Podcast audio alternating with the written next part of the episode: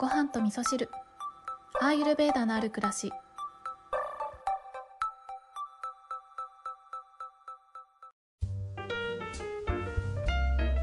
こんにちは。土井京子です、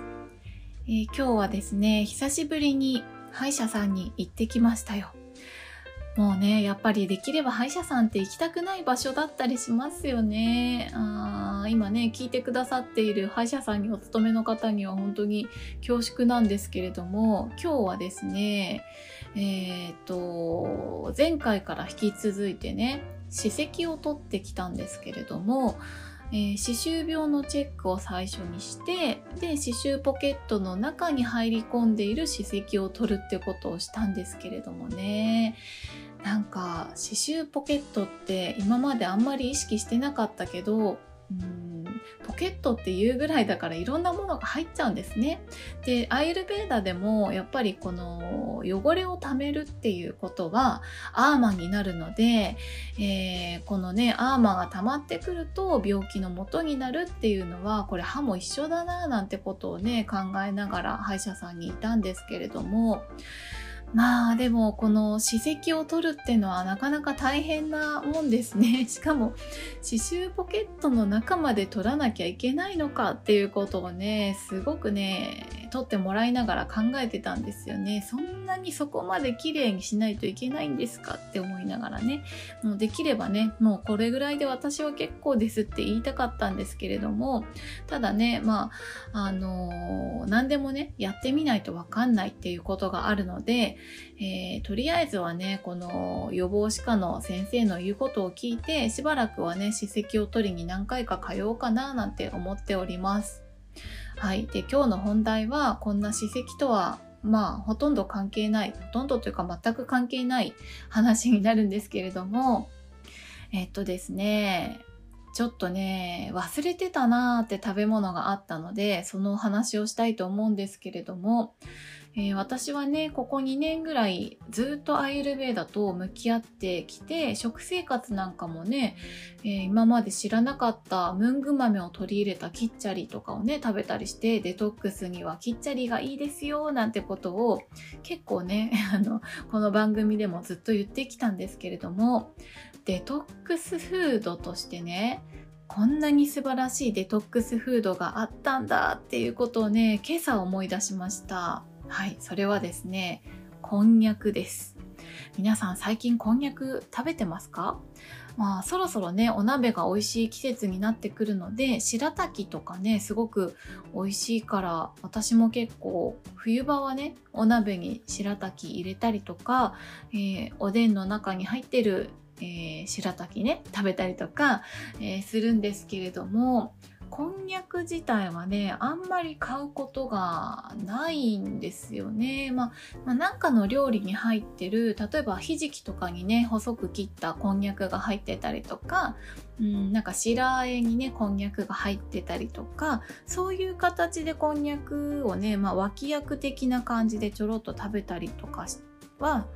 えーすることあるんですけれども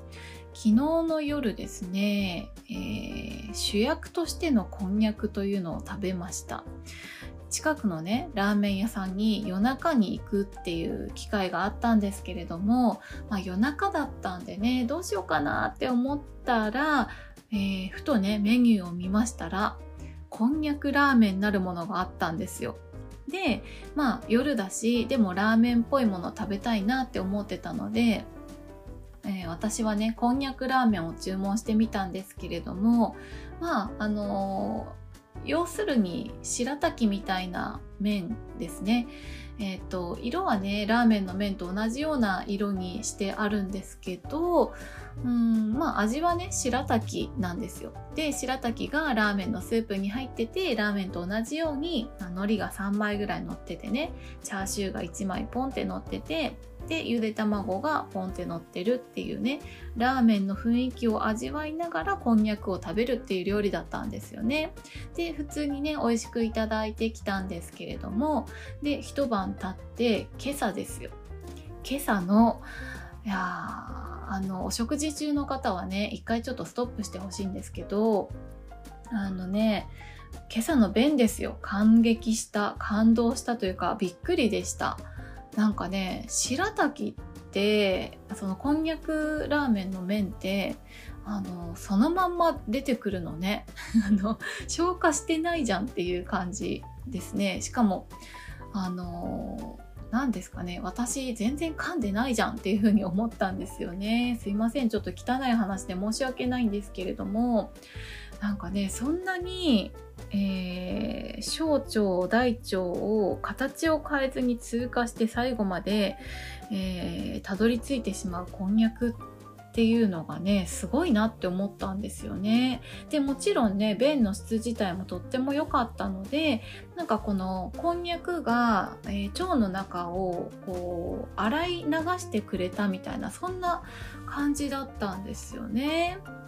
なんかね本当に盲点だったなーなんて思っててあのよくねスーパーで、えー、ありますよね。えー、こんにゃくで作ったラーメンの麺とかこんにゃくで作ったうどんの麺とかこんにゃくで作った冷麺の麺とかそういったこんにゃくってね結構変幻自在だからいろんな形になってね商品化されてたりしてそうそう思い出したんですけどね私がダイエットしていた高校生の頃10代の頃はですね。毎日松清に寄って立ち寄って、えー、こんにゃく畑を買って学校に行って、えー、お昼ご飯はこんにゃく畑とかねそんなことをしてたんですけど、まあ、絶対これ良くないことなんですけどね。あのそうやってねだってこんにゃく食べた時にあの消化ほとんど消化されないで、えー、外に排出されてしまうっていうことはあのこんにゃく芋自体には多分栄養っていろいろあると思うんですけどなんか便の観察をした限りではちゃんと消化されてる気配なかったので食べたとしてもその栄養素を消化できてるかって言ったらちょっと微妙だなっていうふうに思ったので本当にね排出するための食べ物なんじゃないかなってことをね思ったんですよね。でね気になったのでちょっとネットでねこんにゃくのことを少し検索しただけなんですけれどもなんかこんにゃくの歴史をちょっと見てたらですねまずね縄文時代からえー、始まってるんですよね。あの、もともとね、私、こんにゃくは日本の食べ物だと思ってたんですけど、なんか実はね、東南アジアの方から渡ってきた食べ物らしいんですよね。まあ、詳しい方はぜひ教えていただけたらなって思うんですけれども、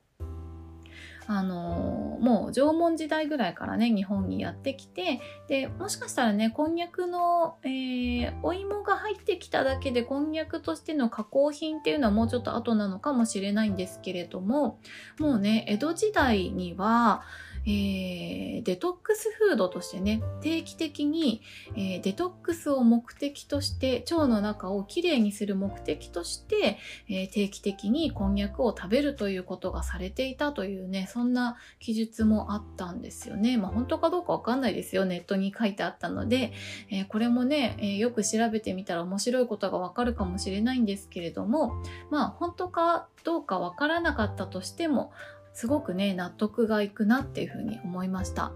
えー、最後にねちょっとアイルベーダ的な目線でこんにゃくを見てみると、えー、基本的にこんにゃく、えー、スーパーで売っているこんにゃく自体を見ると水分をねたくさん含んでいてプルプルしているような感じがあるっていうところで言うとカパの質がすごく高いなって思うんですよ。カパといえばね、えいろんなものを溜め込むのが上手なものなんですけれども、えー、だからこそねこのこんにゃくは食べ方によって体に、えー、与える影響がだいぶ変わってくるんだろうなっていうことをね考えてたんですね。あ例えばね、えー、冷たくして食べればその冷たいという性質をたくさん溜め込んだこんにゃくを取り入れることによって体の体の中を冷やす性質に変わって逆に温めて食べるっていうことをするとこの温かいというピッタの性質ですね。ピッタをたくさん含んだ、えー、状態ピッタカパの状態のこんにゃくを体の中に取り入れることによって体を温めることにもなるんじゃないかななんていうふうにね、えー、まあ、ちょっとこれ私のね、えー、考察なので実際ね、どんな影響があるかっていうのはちょっといろいろ試してみようかなって思うんですけれども、カパの性質の食べ物っていうのはね、そういった特徴があったりするので、えー、どんな調理をして食べるかっていうのは結構重要だなっていうふうにね、思っておりました。はい。ということで今日はですね、えー、すっかり忘れていた日本のデトックスフード、スーパーデトックスフード、えー、こんにゃくのお話をさせていただいたんですけれども、先ほどね、江戸時代ではなんていう話もしましたけれども、えー、キッチャリもいいんですけどね、えー、このこんにゃくを食べるっていうのは、えー、キッチャリを作るよりももっと簡単だなっていうふうに思ったので、えこの冬は白滝をお鍋にたっぷり入れてね、定期的に、え体を温めながら食べていきたいななんていうふうに思いました。あ、あとですね、えっ、ー、と、昨日のコータの漢方レディを皆さん聞きました？なんかもう私の中では、ごはみそ聞いてる方は、コータの漢方レディオも、えー、一緒に聞いてるっていうね、そんな風に 偏見があるんですけれども、昨日のね、配信聞いてたらですね、コータ先生、水分の取り方についてのお話をされてたんですけれども、そこにね、しれっと、もうしれっとですよ。交尾炉の話入れてくださってたんですよね。これね、多分ね、あの、コータ先生の私に向けての優しさだなって受け取ったんですけれども、もう私はね、健康の専門家じゃなくって、ただのアイルベーダオタクなんですけれども、このアイルベーダオタクがね、交尾炉について一生懸命語ってたのをコータ先生聞いてくださって、で、そこをね、えー、さりげなくフォローしてくださったんだなーっていうことをね、感じたんですよね。なんかこう、あからさまに交尾炉の話みたいなのをテーマにね持ってくるんじゃなくって別のテーマの中に交尾炉の知識入れてくるっていうところがね本当に優しさだなっていうふうに思ったのとすっごい分かりやすかったので交尾炉のね私の話を聞いて、えー、興味をね持ってくださってた方は是非聞いてもらいたいので、えー、昨日の配信幸田先生のエピソードも、えーと私のこの今回のえー、エピソードの概要欄にリンクを貼っておきますので、ぜひね、聞いてみていただければなと思います。はい、今日もちょっと長くなってしまいましたが、最後まで聞いていただいてありがとうございます。それでは皆さん、今日も良い一日をお過ごしください。今日も聞いていただきましてありがとうございます。